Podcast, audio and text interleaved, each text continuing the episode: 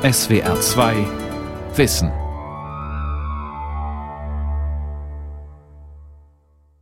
Mit dem Thema Lernen mit Laptop und Smartphone, digitale Medien in der Schule am Mikrofon Ralf Kaspari.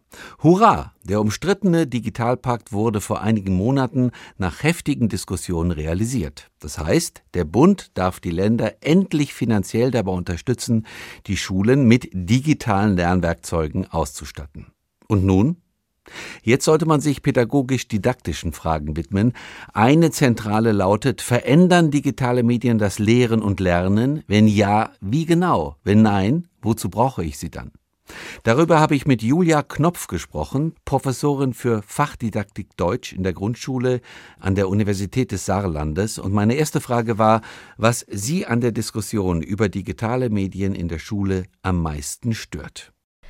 Naja, es stört mich, dass wir sehr lange sehr theoretisch diskutieren mussten, weil ja weder die Schulen in irgendeiner Form ausgestattet waren, noch es Konzepte gab, noch Ideen auch, wie Unterricht mit digitalen Medien aussieht. Und äh, wir hatten das Gefühl in den letzten Jahren, dass wir das, äh, was wir entwickelt haben, das, was wir sagen, was wir publizieren, was wir vortragen, eigentlich immer wieder wiederholen hätten müssen, weil man das Gefühl hatte, es passiert irgendwie sehr, sehr wenig. Und äh, es geht jetzt in eine andere Richtung, aber wir hoffen einfach in die richtige Richtung, äh, denn eine Ausstattung alleine an den Schulen reicht bei weitem nicht aus, um äh, digitales Lernen und Lernen zu fördern. Da braucht schon mehr. Die richtige Richtung meinen Sie jetzt den Digitalpakt, der durchgekommen ist? Das ist sicher ein sehr, sehr wichtiger Schritt. Die Frage ist nur, was passiert konkret mit dem Geld? Es ist eben nicht damit getan, die Schulen nur auszustatten mit Endgeräten, mit interaktiven Whiteboards, mit Tablets, mit meinetwegen auch noch Laptops, äh, fest installierten PCs oder sonst was. Das reicht nicht. Und es reicht auch nicht aus, dass man von den Schulen verlangt, Medienkonzepte zu schreiben, wie man etwas einsetzt. Denn woher soll ich denn wissen, wie ich etwas einsetze, wenn ich noch nie eine Vorstellung davon bekomme? Bekommen habe. Das funktioniert nicht, sondern wir müssen gucken, dass das Geld auch tatsächlich in die Entwicklung von Inhalten gesteckt wird. Und zwar ganz konkreten Beispielen. Wie gehe ich jetzt mit einer digitalen Anwendung im Fach Physik, im Fach Deutsch, im Fach Religion um? Und noch spezieller, wie gehe ich damit in der dritten Klasse um, in der achten, in der sechsten? Das heißt, ich brauche ganz viele Konzepte, ganz viele Beispiele, damit digitale Medien tatsächlich Einzug in den Unterricht halten können. Ja, aber das ist doch genau das Defizit, also was mir auch immer auffällt. Ja. Also ähm, entweder man diskutiert so allgemein über digitale ja. Medien euphorisch oder pessimistisch. Einige dämonisieren sie, andere sagen, die revolutionieren die Bildung. Aber so richtig über pädagogische Strategien, Ziele, über die Frage, was bringt es eigentlich, diese digitalen Medien einzusetzen, wird fast überhaupt nicht diskutiert. Auch nach dem Digitalpakt nicht, nee, oder? Absolut richtig, sehe ich auch so, äh, weil es diese Inhalte einfach noch viel zu wenig gibt. Also wenn Sie mal gucken in die einzelnen Fächer, was es tatsächlich an konkreten Beispielen, Innovationen gibt, hm. ähm, da sind Sie schnell fertig mit der Recherche. Da haben wir in den verschiedenen Fachkulturen noch ein bisschen Unterschiede. Also in den MINT-Fächern haben wir ein bisschen mehr als in den, in den Geisteswissenschaften, aber es reicht bei weitem nicht aus, um in jeder Stunde zumindest wählen zu können nutze ich eine digitale Anwendung oder nutze ich sie nicht? Und äh, wo wir tatsächlich auch aufpassen müssen, ist, dass wir auch mit den Lehrerweiterbildungen voranschreiten. Also es bringt nichts, wenn wir dann wiederum Beispiele entwickeln an der Universität oder gemeinsam mit Schulen, äh, wo dann aber Lehrkräfte einfach schlicht und einfach nicht wissen, wie sie es einsetzen, weil sie die Fortbildungen nicht bekommen haben. Das ist ein Riesendefizit, oder nicht? Ja. Also gerade wenn man das im internationalen Vergleich ja. sieht, wie weit andere Länder sind wir müssen mit Digitalisierung. Allem, ja, wir müssen gucken. Die große Herausforderung ist, dass es eigentlich mehrere Voraussetzungen sind, die wir gleichzeitig bewältigen müssen. Also wie gesagt, äh, die Ausstattung muss parallel laufen zur Entwicklung der Inhalte, parallel laufen zur Weiterbildung. Mhm. Und wir können uns auch nicht immer darauf ausruhen zu sagen, ja, wir haben ja motivierte Lehrer und wir haben ja motivierte Schulen, die das einfach nochmal gucken. Nein, jeder, der schon mal in einem äh, Store geguckt hat, in einem Online-Store, was es für Anwendungen gibt und gesehen hat, was das für eine Flut ist und vor allem, wenn man genauer hinguckt, auch wie schlecht zum Teil die Qualität ist, der weiß, dass er nicht am Tag mehrere Stunden aufbringt mitbringen kann, um nochmal auszuwählen oder jetzt äh, Unterrichtsstunden dazu zu basteln. Also man braucht erstmal eine Idee, meiner Meinung nach, eine Vorstellung davon, was kann ich denn tun, was ist denn gut, was ist qualitativ weniger gut. Ähm, das ist ein Prozess und die Herausforderung, wie gesagt, ist, das muss alles gleichzeitig passieren. Also wenn Sie solche Strategien entwerfen an der Universität, versuchen zu entwickeln, ähm, wird Ihre Expertise da oft nachgefragt von Kultusministerien, ja. von Schulen? Ja, im Rufen Moment, die oft ja. an und sagen, Frau Knopf, wie ja. machen wir das? Ja, ja. die Mails nehmen im Moment sehr zu, ja. Also Okay. jetzt aber schon seit einiger Zeit, dass man tatsächlich angefragt wird und zwar in ganz unterschiedlichen Bereichen. Das Spannende ist jetzt, dass äh, mich Anfragen natürlich konkret aus Schulen erreichen, ähm, wo sie sagen, komm doch bitte mal für einen Workshop oder meine Mitarbeiterinnen und Mitarbeiter, die dann auch zu den Workshops gehen und die halten ganz konkret. Also zum Beispiel, wie kann ich den Bilderbuch-Apps im Unterricht der ersten Klasse einsetzen? Oder welche Vorteile hat denn das Schreiben mit digitalen Medien in Klasse 5 bis 7? Das ist der eine Bereich. Und dann sehr viele Vorträge auf Tagungen, Lehrerfachtagen, Lehrerweiterbildungen deutschlandweit. Aber man muss auch ehrlich sein, äh, wenn ich jetzt einmal nach letzte Woche Fechter fahre, äh, dann kriegen das die Lehrer in Fechter mit, ähm, aber nicht deutschlandweit. Und deswegen versuchen wir diese Dinge auch wiederum zu virtualisieren um eben auch die digitalen Medien zu nutzen, Fortbildung, Weiterbildung zu virtualisieren, um dadurch auch in der Breite etwas zu erreichen. Gut, also das Geld ist ja schon mal da. Der Digitalpakt ist endlich durch. Ich hätte es ja nicht gedacht, dass das doch noch geht. Länder und Bund haben sich irgendwie geeinigt, also das Geld fließt jetzt. Hoffen wir mal, dass es fließt. Das weiß man ja auch nicht so genau. Jetzt müssten die Strategien kommen. Wollen wir mal einfach mal so ein bisschen stichprobenartig, äh, würde ich gerne von Ihnen erfahren, vielleicht drei, vier Beispiele in bestimmten Unterrichtsfächern, wie man digitale Medien einsetzen kann, damit es ein bisschen anschaulich wird. Ja, ja. Wollen wir mal in die Grundschule gehen? Ja. Weil Sie haben eben Bilderbuch-App äh, angesprochen. Ja, ja, ja. Es gibt eine ganze Reihe an Bilderbuch-Apps, so muss ich das vorstellen. Es ist nicht nur ein gescanntes Bilderbuch. Ne? Eine Bilderbuch-App Fall- ist natürlich ein Bilderbuch, eine Narration, eine Geschichte, eine Erzählung, die aber durch verschiedene Interaktionsmöglichkeiten mit dem Leser, also mit den Kindern, aber auch mit den Erwachsenen, nochmal ein ganz anderes Erlebnis ermöglicht. Also man kann dann mit den Figuren interagieren, zum Teil mit den Figuren sprechen, um so zum Beispiel abzufragen, hast du denn alles verstanden, was diese Figur möchte? Also man kann etwas überprüfen dadurch. Man kann selber eine Geschichte in Gang setzen oder verändern. Man kann selbst Bilder in die Geschichte einfügen und die Bilderbuch-App so verändern. Also das sind Dinge, die man mit einem normalen Bilderbuch in der Form nicht machen kann. Und, und, man, und die Kinder lesen das dann auf ihrem iPad oder? Das liest man am Beispiel iPad, so? genau. Aber ganz wichtig, auch hier, das ist oft ein Missverständnis. Das heißt nicht, dass ich einem Kind ein Tablet in die Hand gebe und sage, jetzt hast du eine Mach halbe mal. Stunde Zeit und mach Genau. mal. Um Gottes Willen. Nein, überhaupt nicht.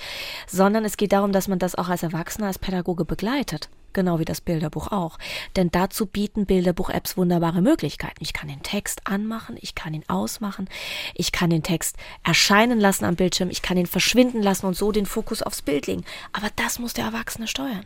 Und wir entwickeln dann an der Universität beispielsweise konkrete Ideen für den Unterrichtseinsatz dieser Bilderbuch-Apps. Also was kannst du jetzt machen?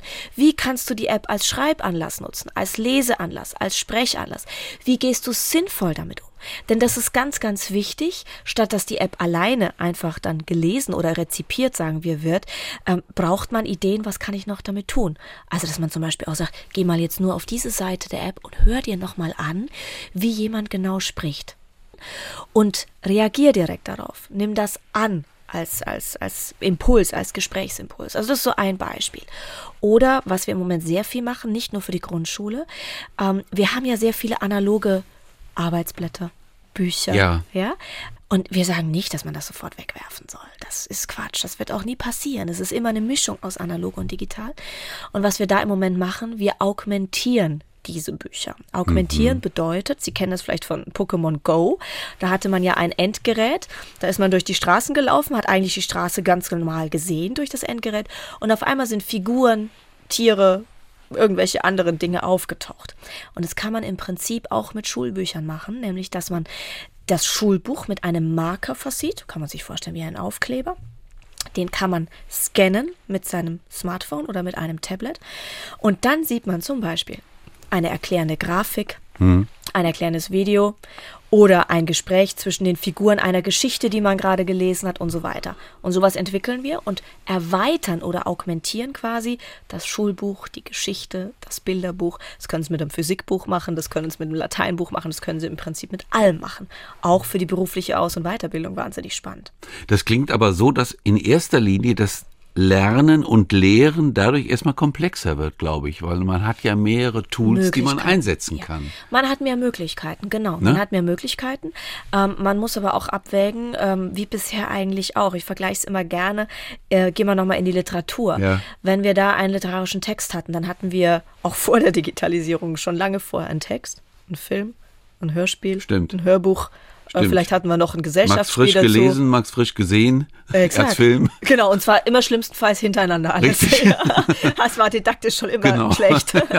da wusste man damals schon oft nicht, wie man es genau macht. Und genauso sieht es aus. Jetzt habe ich eben noch die App. Und was man immer schon machen musste, ist eine Entscheidung treffen, eine Auswahl treffen. Was passt denn jetzt zu meinen Schülern? Was passt jetzt zu den Kompetenzen, die ich vermitteln möchte? Und wenn man ganz ehrlich ist, nicht jeder Film und nicht jedes, äh, nicht jeder Textauszug oder jedes Hörbuch war gut. Ja. Aber jetzt kann der Lehrer doch sozusagen Kinder, die zum Beispiel ein bisschen leseschwach sind, Ja. die kann er gezielt fördern, Ja. indem er die App so gestaltet, dass sie auf die leseschwachen Kinder zugeschnitten sind eher. Bei Oder? der App ist es im Moment noch ein bisschen schwer. Also wenn es äh, differenzierte Apps gibt, könnte ja so sein. technologisch ist das möglich, genau.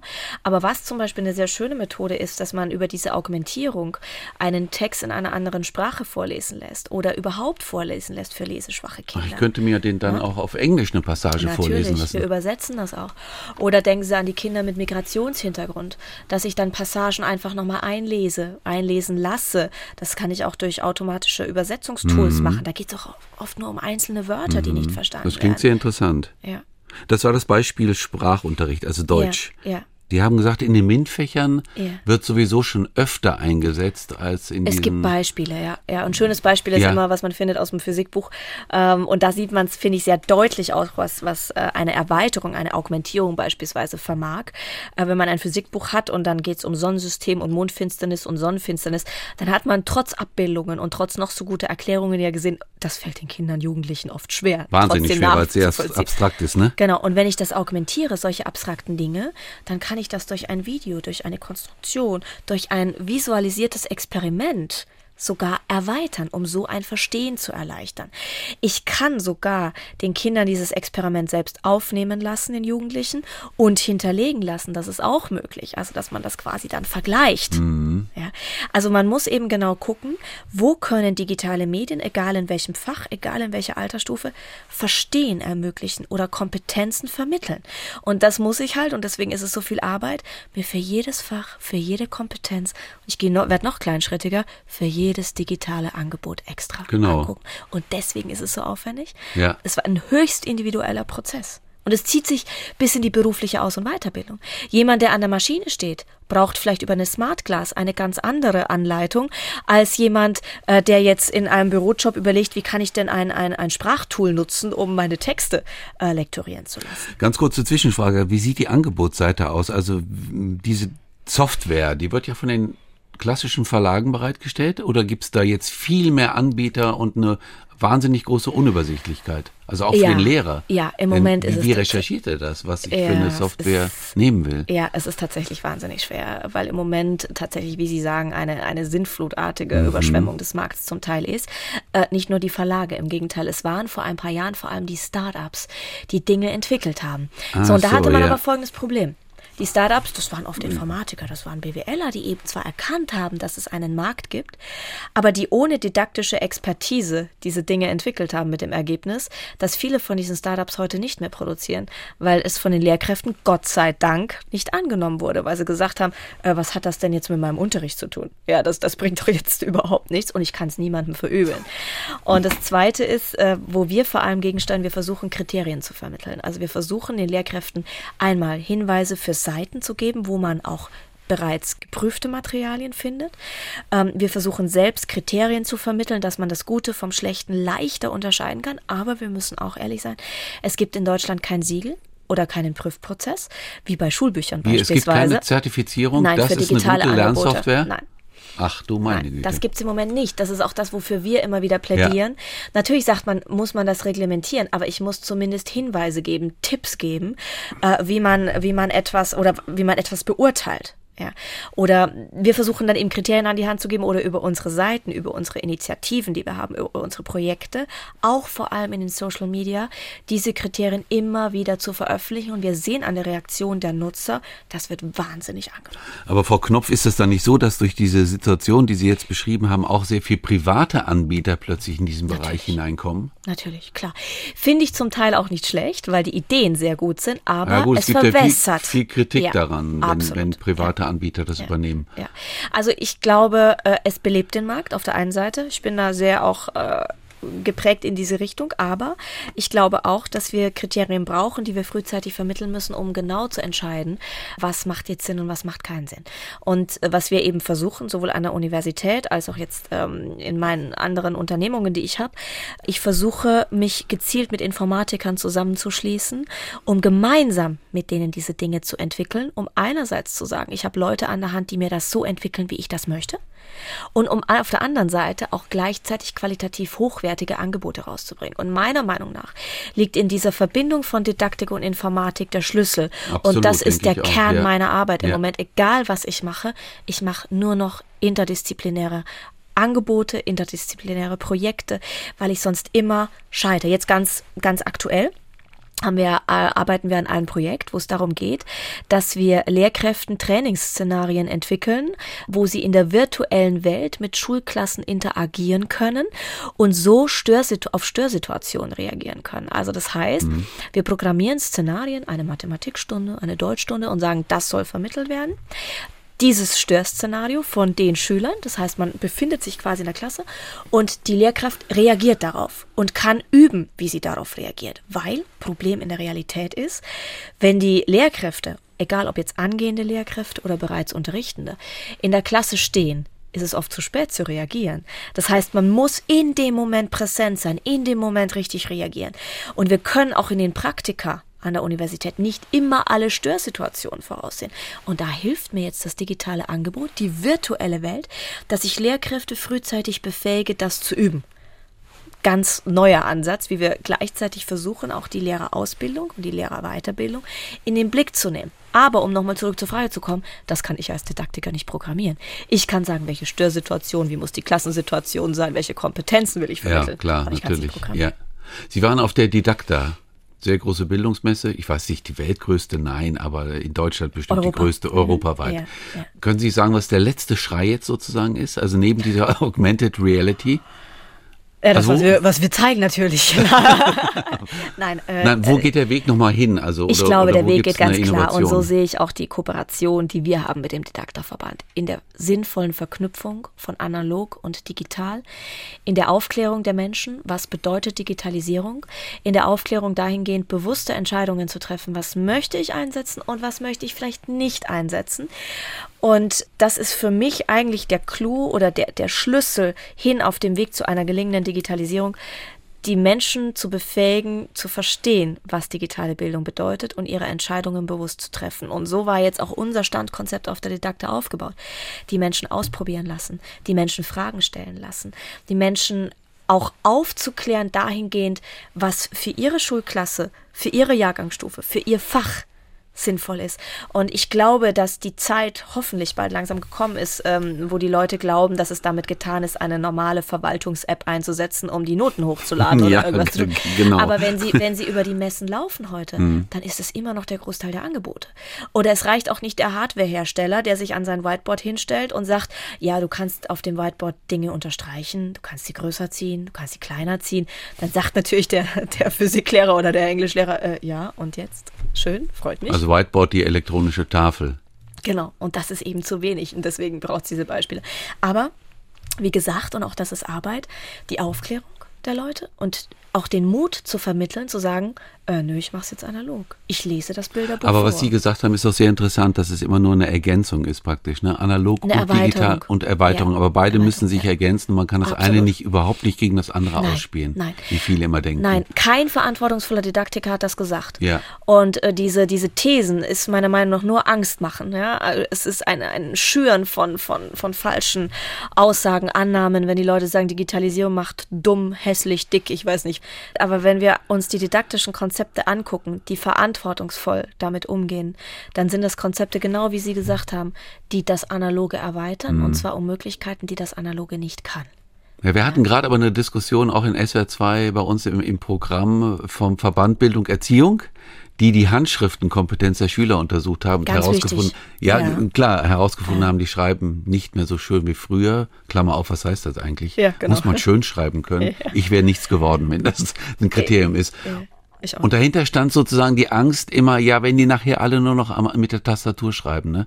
Das war ja auch so ein, so ein Angstschüren haben wir zufällig auch ein tolles Projekt dazu. Äh, und zwar, wo es darum geht, dass es gar nicht um das Schönschreiben geht. Man weiß heute, dass das Schönschreiben im Gegenteil schlecht für die Schreibmotorik ist und man große Probleme beim Schreiben bekommt, sogar Schmerzen bekommt, wenn man wirklich dieses alte Schönschreiben genau, noch trainiert. Aber äh, jetzt kommt das, äh, es gibt Konzepte, die Schreib auf die Schreibmotorik abgestimmt sind, die den Automationsgrad, die Geschwindigkeit etc. fördern und wo es ganz gezielt auch heute noch darauf ankommt, mit der Hand zu schreiben. Ich glaube nicht, dass das Schreiben mit der Hand jemals abgelöst werden wird, zumindest nicht soweit ich jetzt denken kann. Aber wir haben beispielsweise mittlerweile Tools, mit denen ich digitale Tools, mit denen ich die schreibmotorischen Kompetenzen testen kann und genau sagen kann, wo hat denn jetzt ein Kind, auch ein Erwachsener, Schwierigkeiten beim Schreiben und dann setze ich Fördermöglichkeiten ein und die sind wieder analog. Kommen wir mal zum anderen äh, Feld, zu Big Data, also zu der Frage, wie man mit digitalen Medien mit Daten umgehen kann, die man von Schülern generiert. Also man kann sich ja vorstellen, der Lehrer hat so ein Programm, wo er nach jeder Stunde sehen kann, was hat ein einzelner Schüler gelernt, wo liegen seine Defizite, ähm, wie kann man ihn besser fördern, so wie Sie es angedeutet ja. haben. Wie sieht die Klasse überhaupt aus in Bezug auf andere Klassen? Äh, ist das auch ein wichtiger Aspekt von, von digitalen Medien? Ja, also wie man mit Daten sich, umgeht? Ja, ich glaube, man muss sich da die, die Situation äh, vor Augen finden, wie es vor der Digitalisierung war. Äh, die Unterrichtsbeobachtung des Lehrers ist schon immer ein ganz wichtiger Bestandteil im Unterricht gewesen. Das Problem ist halt oft nur, dass ich es gar nicht schaffe, als Lehrer 25 bis 30 Schüler immer und überall ja, genau. zu beobachten. Mit dem Ergebnis, also ich habe das so gemacht, ich hatte dann immer meine Post-its überall liegen und habe versucht, nach der Stunde das zusammenzutragen, was eine Herausforderung war. Und heute gibt es eben Möglichkeiten, Möglichkeiten, gewisse Dinge auch, ich habe jetzt gerade gesagt, diese, diese Tools oder auch in den Apps äh, zu hinterlegen und auszuwerten. Und wenn ich damit verantwortungsvoll umgehe, finde ich das ein wunderbares Instrument, wenn es auch tatsächlich darauf abzielt, beispielsweise zu überprüfen, wie weit ist eine gewisse Kompetenz in einem Bereich ausgebildet. Welche Fördermöglichkeiten müssen sich anschließen? Denn äh, da kann man jetzt, glaube ich, ein noch so gutes Auge als Lehrer haben. Also ich hatte es nicht, dass ich in der Lage gewesen wäre, bei 30 Schülern höchst detailliert, höchst detailliert zu sagen, welches Förderkonzept ist jetzt tatsächlich notwendig. Natürlich bemüht man sich, natürlich ist man immer am Beobachten, aber da können digitale Tools tatsächlich helfen. Sind digitale Tools ein Weg zum individualisierten Lernen? Auch. Also weil ja. jeder kann ja. jeder Schüler seinen eigenen ja. Lernrhythmus damit realisieren? Äh, also Theoretisch auch wenn noch ja. schwerer für ich den Lehrer noch, wird. Exakt, weil es ist natürlich schon so ein, ein dauerhaft individualisiertes Vorgehen ist schwierig. Also ich glaube schon, dass man eine Mischung auch ja, braucht. Das wäre ähm, Wahnsinn für einen Lehrer, ne? Es ist, um ja, und auch für die Schüler. Weil sie müssen sich vorstellen, wie ist denn dann die soziale Interaktion noch möglich? Das ist höchst, höchst komplex. Genau, ja. Aber äh, was schon sehr wichtig ist, ich kann die Tools zum Teil so einstellen, dass verschiedenes Sprachniveau möglich ist. Was habe ich früher als Lehrer gemacht? Da habe ich dann die Arbeitsblätter umgeschrieben ja, damit ich verschiedene Differenzierungsgrade hatte. Das kann heute ein Programm erledigen. Ähm, oder auch, wir haben gerade schon gesprochen über das Vorlesen. Ich kann gewisse Textpassagen mir vorlesen lassen oder einem schwachen Kind vorlesen lassen. Ich kann es in einfacher Sprache übersetzen und vorlesen lassen. Und das erleichtert das Individualisieren extrem. Wollen wir noch ein Beispiel nehmen aus gymnasiale Oberstufe? Ja. Was Gerne. fällt Ihnen da ein? Also es gibt sehr viel zum Bereich Literatur, aber auch da muss man genau überlegen. Ich nehme jetzt mal als Beispiel YouTube, weil es etwas fächerübergreifendes ist, was vor allem in der Oberstufe zum Einsatz kommt. Äh, wenn Schülerinnen und Schüler sich heute vorbereiten auf einen Vortrag, egal in welchem Fach, was machen sie? Sie googeln zuerst und was machen sie? Sie gucken auf YouTube. Mhm. Ja, ist klar. Wir haben sehr viele Kanäle mittlerweile, die sich dem Lernen widmen, aber auch da muss man genau gucken, was sind denn gute Kanäle und was sind schlechtere Kanäle. Also es gibt, äh, wir haben gerade jetzt recherchiert im, im Bereich ähm, Literatur. Es gibt einige Beispiele, aber nicht alle sind gut. Das heißt, wenn die Schüler jetzt auf YouTube losgelassen werden, und es ist Generation YouTube, die sich alles über YouTube äh, vermitteln lassen, dann müssen wir auch da genau hingucken, welche Anregungen gibt's und können vielleicht Schülerinnen und Schüler selbst ihre eigenen YouTube-Kanäle in der Klasse machen. Das ist so etwas, ein Projekt, an dem wir gerade arbeiten, wo Gymnasiasten ihren eigenen YouTube-Kanal für verschiedene Fächer generieren. Und da gewinnt jetzt ein Phänomen wie ein Videokanal nochmal eine ganz andere Bedeutung und wird den Recherchegewohnheiten, den Präsentationsgewohnheiten der Schülerinnen und Schüler in jedem Fall gerecht. Wie sieht das, Frau Knopf, aus mit, mit äh, Sie haben eben nochmal das Thema Weiterbildung oder Fortbildung angedeutet. Also eigentlich müsste man, müssen die Lehrer ja irgendwie damit äh, sich auseinandersetzen. Mhm. Kriegen die jetzt alle Seminare aufgebrummt? Müssen die jetzt dahin? Ein Workshop am Wochenende? Digitale Medien, die Chancen genau. und die Gefahren. ja. Oder? Wie läuft das? Äh, das ist in der Tat ja länderspezifisch. Das heißt, äh, das sind ja Fortbildungsinstitute, das macht jedes Land unterschiedlich. Ich glaube aber, dass sich die Fortbildung dahingehend verändern muss, dass auch ein Stück weit das Ganze ins Digitale gehoben werden muss. Denn mit einem Workshop an einem Wochenende in einem halben Jahr ist es nicht getan. Nee, Denn es sein, richtig, oder? weil es ja so viel und so schnelle Änderungen auch gibt und weil es ja auch eine fächerspezifische Fortbildung braucht. Also es reicht nicht, dass Sie jetzt sagen Chancen und Risiken, ne, und dann machen wir ein bisschen Whiteboard irgendwas, ne, sondern ich brauche die Beispiele. Und das, also das heißt, einmal muss dann ein Stück weit digitalisiert, meine ich, auch werden, auf Plattformen, auch vielleicht mal kurze Fortbildungen angeboten werden. Eine Viertelstunde, 20 Minuten, eine halbe Stunde, Einführung in oder Kriterien zur Analyse von. Das ist das eine. Und das zweite, und das etabliert sich aber langsam, es gibt mittlerweile auch sehr viele äh, Lehrer, sehr viele auch Pädagogen, sehr viele Professoren, wir gehören auch dazu, wir machen es auch, die twittern und die auf Instagram unterwegs sind und quasi so den Social-Media-Gewohnheiten der Menschen da draußen entgegenkommen, indem auch entsprechende mhm. Bildungsinhalte dargestellt werden. Und man darf diesen Markt nicht unterschätzen. Also vor allem die jungen Leute frequentieren unsere Kanäle und holen sich Impulse und bilden sich sofort. Beteiligen beteiligen sich auch an diesem Diskurs über Bildungsthemen. Ja, also wenn wir da einen Shoutout machen, haben wir schon sehr, sehr viele äh, Kommentare und gehen dann auch in die Diskussion. Und ich glaube, das gepaart miteinander äh, das, das könnte ein, ein Markt werden oder so könnte ein Szenario aussehen, verbunden aber mit speziellen, also hier im Saarland gibt es das beispielsweise pädagogischen Tagen an den Schulen, wo die Schulen quasi die Fortbildner an die Schulen holen und dann sagen, ich hätte gern das, das, das, das, das als Fortbildung, damit das eben spezifischer auf die Bedarfe der Schulen zugeschnitten ist. Denn im Moment, Sie haben es ganz am Anfang erwähnt, haben wir Schulen mit sehr viel Ausstattung, mit wenig Ausstattung, mit viel Erfahrung, mit weniger Erfahrung und da braucht es die spezifischen Fortbildungen. Die Schulen sollten ja nicht den Fehler machen wie früher bei diesen Sprachlaboren. Ne? Das kennen Sie ja. natürlich auch noch. Also ich ja. musste ja auch immer ins Sprachlabor das war einmal im Monat, ging man da rein, dann drückte man einen Knopf, wurde berieselt mit äh, englischer Sprache, danach ging man wieder raus und irgendwie wurde das Sprachlabor nach ein paar Jahren wieder abgeschafft. Ja, ja. Also es wurde ja. nie integriert in den Unterricht und der Sinn hat sich auch keinem erschlossen. Nee. Das darf man, diesen Fehler darf man nicht nochmal machen. Äh, genau, oder? und auch immer der Punkt, ah ja, aber wenn ich dann jetzt die Tablets habe, dann sind sie nur noch am Surfen. Das ist Genau, dann surfen Quatsch. alle nur das noch. Das passiert aber nur, wenn es eben nicht selbstverständlich wird. Also wenn das Tablet oder allgemein ein digitales Angebot ein ganz normaler Bestandteil des Unterrichts wird, wir sagen immer ein Arbeitsgerät wird, ein Arbeitsmedium wird, dann wird auch das abnehmend. Aber es muss regelmäßiger Bestandteil des Unterrichts sein. Und da darf es nicht an einer Schule einen Tablet-Koffer geben, der Freitag in der fünften Stunde dann mal geholt ja, so wird. Das genau. Ja, und das darf definitiv nicht sein, sondern es muss integrativer Bestandteil des gesamten Unterrichts werden. Frau Knopf, wie lange dauert das? ja, wenn ich das kann man nicht sagen, weil alle Länder nee. natürlich völlig unterschiedliche Geschwindigkeiten haben werden. Welches sagen. Land ist da besonders weit? Was meinen Sie? Auch das kann man, glaube ich, auch nicht, sagen. Nee, weil es, es muss wirklich auf die einzelnen Schulen geguckt werden. Man muss auch sehen, jede Schule hat einen anderen Fokus. Ja, also die einen haben sehr viel Migrations... Mhm. Also das ist, das kann man so, man kann das nicht den Schulen überlassen, so wie es in den letzten Jahren war. Ich glaube, man muss da sehr viel von politischer Seite unterstützen. Digitalpakt ist ein Weg dahin und da brauchen die Schulen auch Hilfe und Unterstützung, denn das ist alleine nicht leistbar. Aber so wie ich Sie auch jetzt verstanden habe im Gespräch, die Kultusministerien sollten schon pädagogisch einfach ein bisschen mehr auf die Beine kommen und ja. auf die Beine stellen. Ja, und vor allem auch da ganz deutlich Geld investieren.